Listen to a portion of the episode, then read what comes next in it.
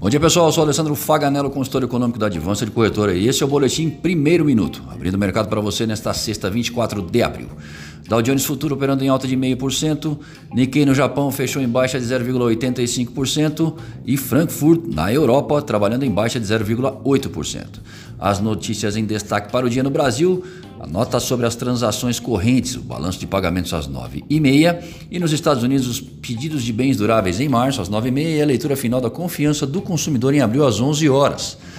E após os dados de atividade na Europa apresentarem números negativos, foi a vez da atividade comercial nos Estados Unidos também seguir por esse caminho, com o PMI composto do IHS Marketing indo a 27,4 pontos.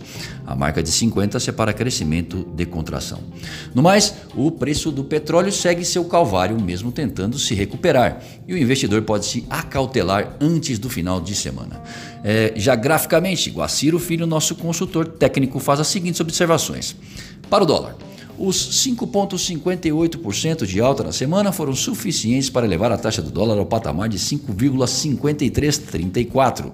Essa foi mais uma máxima histórica na moeda norte-americana. Sua resistência teto principal para hoje está na taxa de 5,5906. E para o euro, com máxima de 5,9843 no pregão de ontem, o euro escala a segunda alta consecutiva com valorização de 4,65% na semana.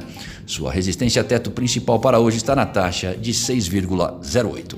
Desejamos bons negócios e fiquem atentos ao boletim segunda hora às 13h30.